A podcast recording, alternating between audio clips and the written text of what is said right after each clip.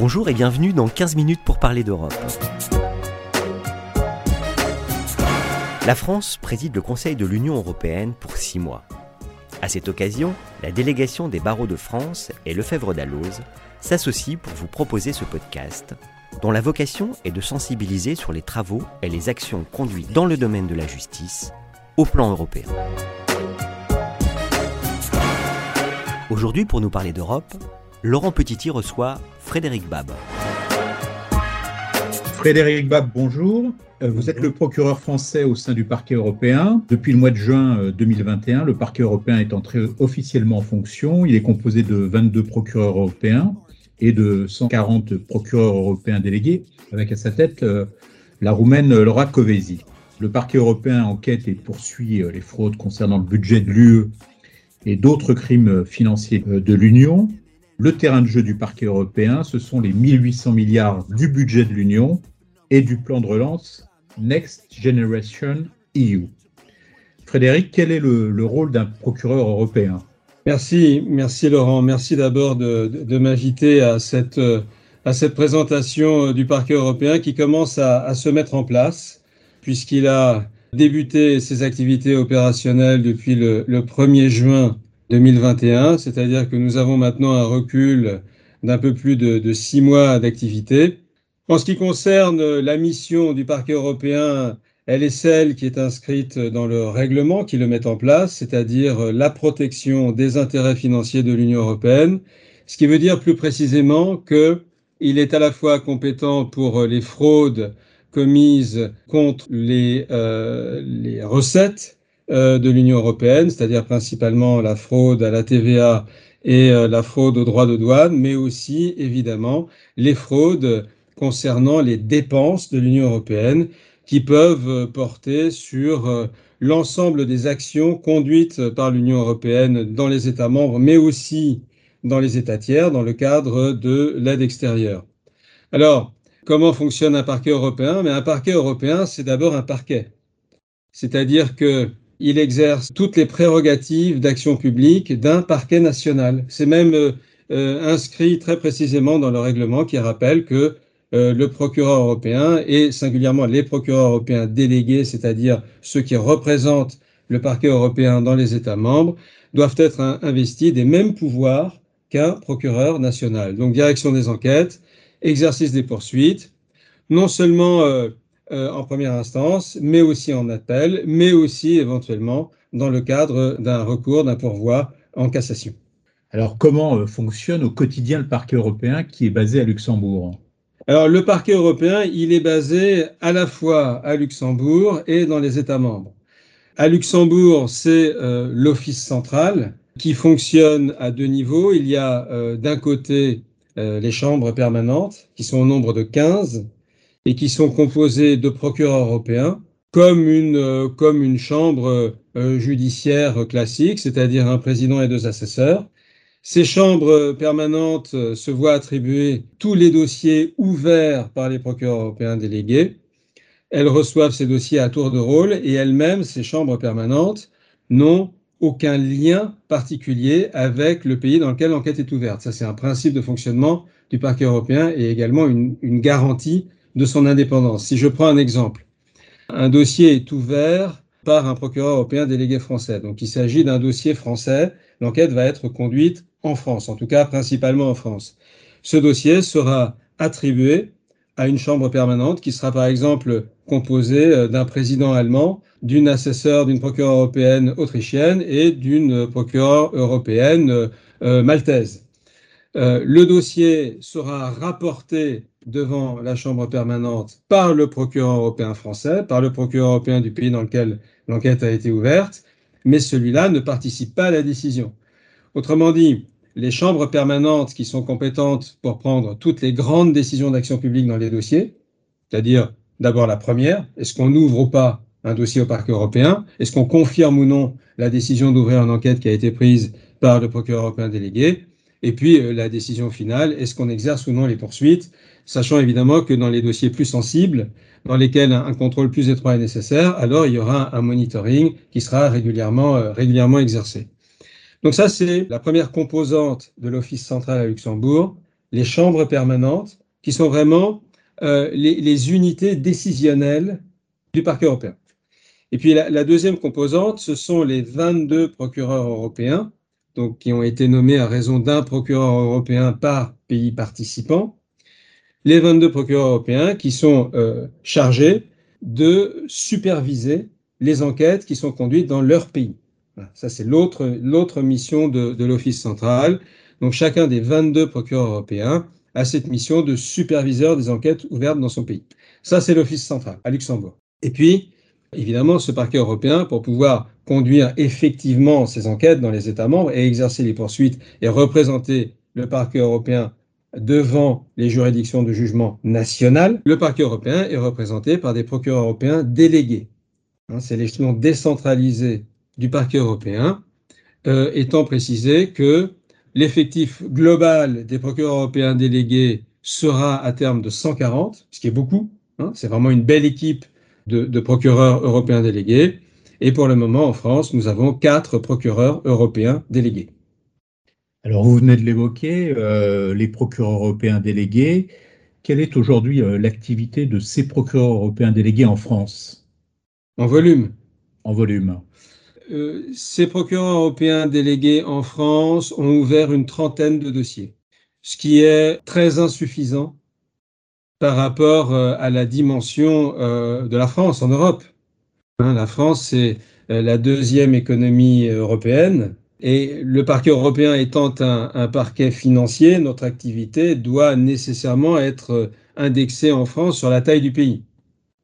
Aujourd'hui, euh, l'activité opérationnelle du parquet européen en France représente à peine 5% de l'activité totale du parquet européen. Donc là, on voit qu'il y a vraiment une activité à développer de manière importante et il faudra agir euh, en particulier sur la détection des fraudes, dont on voit qu'aujourd'hui, le système français est imparfait. Il n'est pas capable de détecter l'ensemble des fraudes aux fonds européens commises en France. Il y a un chiffre noir qui est très important dans ce domaine. On n'est pas les premiers à le dire d'ailleurs. Hein.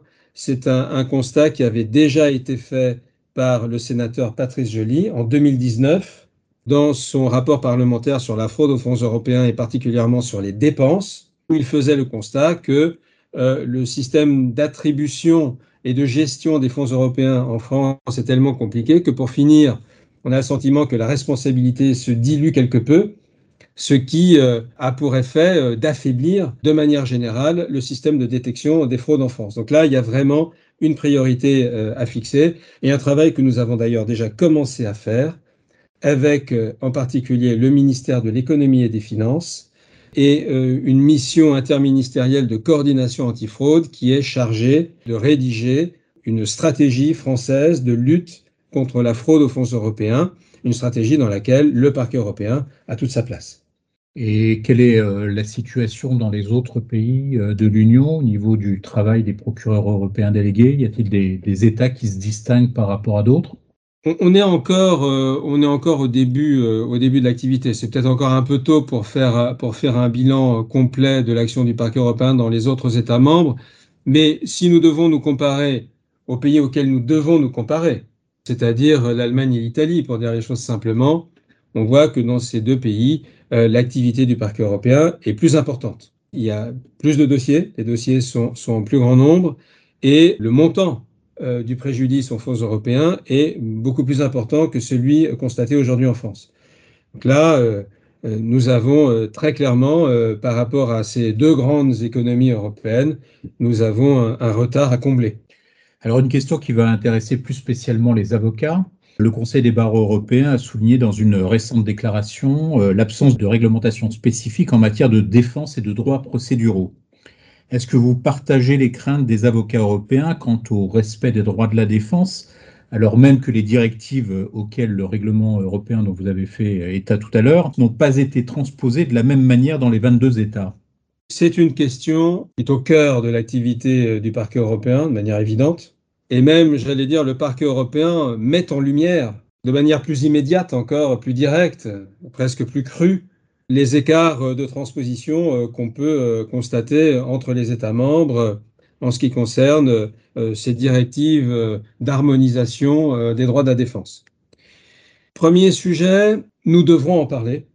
Et en ce qui nous concerne, nous, nous avons déjà pris contact avec les différents représentants du barreau français, en particulier, alors non seulement avec vous, évidemment, et, et de longue date, et dès le début, mais aussi avec la bâtonnière de Paris, pour euh, effectivement euh, lancer une réflexion d'ensemble sur la manière dont euh, les droits de la défense vont pouvoir s'exercer dans les enquêtes suivies par le parquet européen, sachant que dans nos dossiers français, nous appliquerons la procédure pénale française avec cette particularité que les procureurs européens délégués vont exercer eux-mêmes une partie des pouvoirs judiciaires, des prérogatives du juge d'instruction, les autres pouvoirs de ce juge d'instruction étant transférés au juge des libertés et de la détention. Alors pour une raison simple que vous connaissez, c'est que euh, le, maintien du,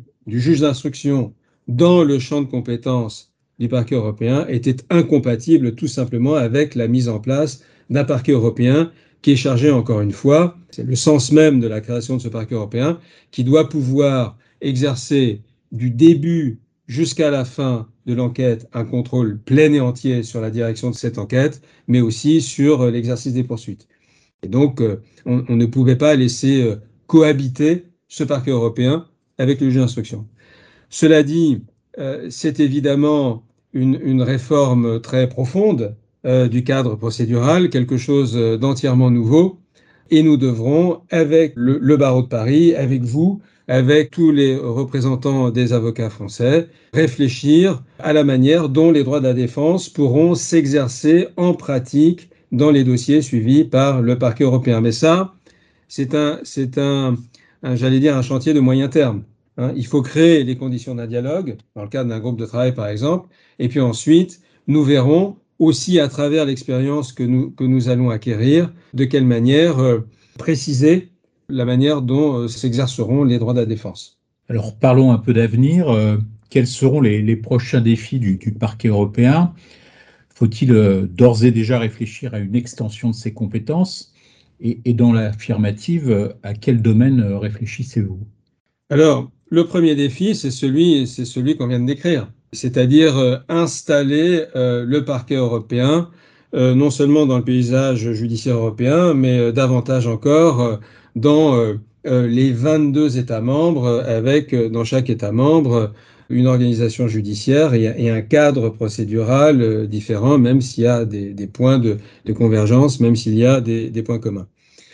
En ce qui concerne l'extension de compétences, je pense que nous devons d'ores et déjà y réfléchir dans les domaines où cette extension de compétences peut s'envisager assez naturellement. Je pense en particulier aux infractions environnementales, sachant qu'il s'agira évidemment euh, d'une extension qui ne concernerait que les infractions les plus graves et celles qui ont une dimension transnationale. Ce sont les, deux conditions qui sont posées par l'article 86 du traité sur le fonctionnement de l'Union européenne concernant le parquet européen, qui autorise des extensions de compétences, mais les limite encore une fois aux infractions les plus graves et à celles qui concernent au moins deux États membres. ce qui est assez logique parquet européen n'a pas vocation euh, à évoquer ou à appréhender euh, l'ensemble des, infractions euh, commises dans d'autres domaines que la fraude aux fonds européens. Cette extension aux infractions environnementales, il faut commencer à réfléchir dès maintenant. La Commission européenne vient de déposer un paquet environnement dans lequel il y a un projet de révision de la directive de 2008 sur la protection de l'environnement par le droit pénal, un des objectifs que se fixe la Commission européenne à travers ce, projet de révision, c'est de renforcer la coopération judiciaire. Et on peut songer par exemple au dossier de la fraude au moteur diesel de la marque Volkswagen, dans lequel en effet nous nous sommes heurtés à certaines réticences et aux limites euh, du système actuel.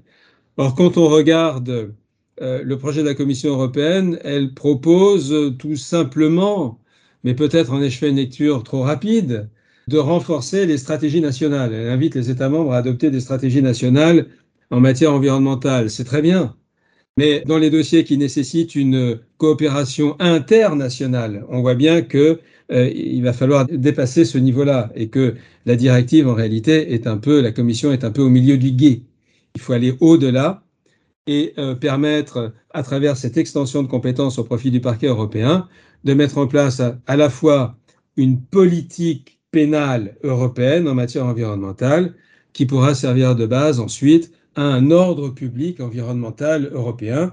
L'idée étant, à travers euh, cette action du parquet européen, de créer un standard européen en la matière euh, qui pourra s'imposer aussi dans les relations de la Commission européenne avec les pays tiers. J'ajoute pour finir que on voit qu'il y a une dans ce domaine, dans ce domaine de la justice pénale environnementale, il y a une sensibilité qui est en train d'émerger. Il y a, de, nouveaux intérêts qui commencent à surgir. On commence à parler de euh, compliance environnementale pour les entreprises sur le modèle de ce qui se fait en matière euh, de lutte contre, contre la corruption. Donc il y a aussi des intérêts financiers majeurs et d'une manière euh, plus générale, si on veut vraiment renforcer la protection de l'environnement par le droit pénal, il ne suffit pas d'harmoniser les incriminations et les peines dans ce domaine, il faut aussi harmoniser la réponse pénale, autrement dit, la manière dont dans les dossiers, euh, ces dispositions sont effectivement mises en œuvre par les parquets. Une dernière question, euh, Frédéric. Vous avez évoqué euh, l'environnement. Qu'en est-il du terrorisme? Terrorisme, c'est une extension de compétences qui avait été envisagée par le président de la République déjà en 2017 dans, son, dans le discours de la Sorbonne, son discours sur l'avenir de l'Europe. C'est une question complexe. C'est une, question complexe parce qu'elle concerne directement à la fois la sécurité intérieure et extérieure des États membres. Et donc on voit bien toutes les, réticences ou toutes les oppositions qui pourraient euh, euh, s'exprimer face à un projet qui euh, représente en lui-même un transfert de souveraineté au profit de l'échelon européen. Moi-même, quand j'étais représentant français à Eurojust, membre national français à Eurojust, j'ai beaucoup travaillé dans les affaires de terrorisme à l'époque. Eurojust euh, servait de soutien opérationnel à toutes euh, les enquêtes transnationales qui avaient été, toutes les enquêtes qui avaient été ouvertes par les États membres après les attentats de 2015 et ceux qui ont suivi ensuite en Europe. On voit bien que euh, Eurojust avait démontré son utilité déjà à l'époque, mais que euh, on voit bien qu'il sera euh, quand même, pour le moment en tout cas, difficile de dépasser ce niveau-là d'intégration européenne dans un domaine aussi sensible que celui-là, ce qui n'est pas le cas, encore une fois, de la matière environnementale, où cette matière-là ne, ne, met pas en cause la sécurité des États membres, mais elle représente au contraire un intérêt commun et une priorité commune à tous les États membres, en particulier avec un budget européen aujourd'hui dont euh, un tiers euh, est consacré au, pacte environnemental, au pacte vert, au Green Deal. Frédéric Bab, je vous remercie. Merci beaucoup. Merci à vous. 15 minutes pour parler d'Europe, c'est fini pour aujourd'hui. Avec ce podcast inédit, nous espérons susciter le réflexe européen. Nous espérons donc vous retrouver, plus nombreux encore, au prochain épisode. À bientôt.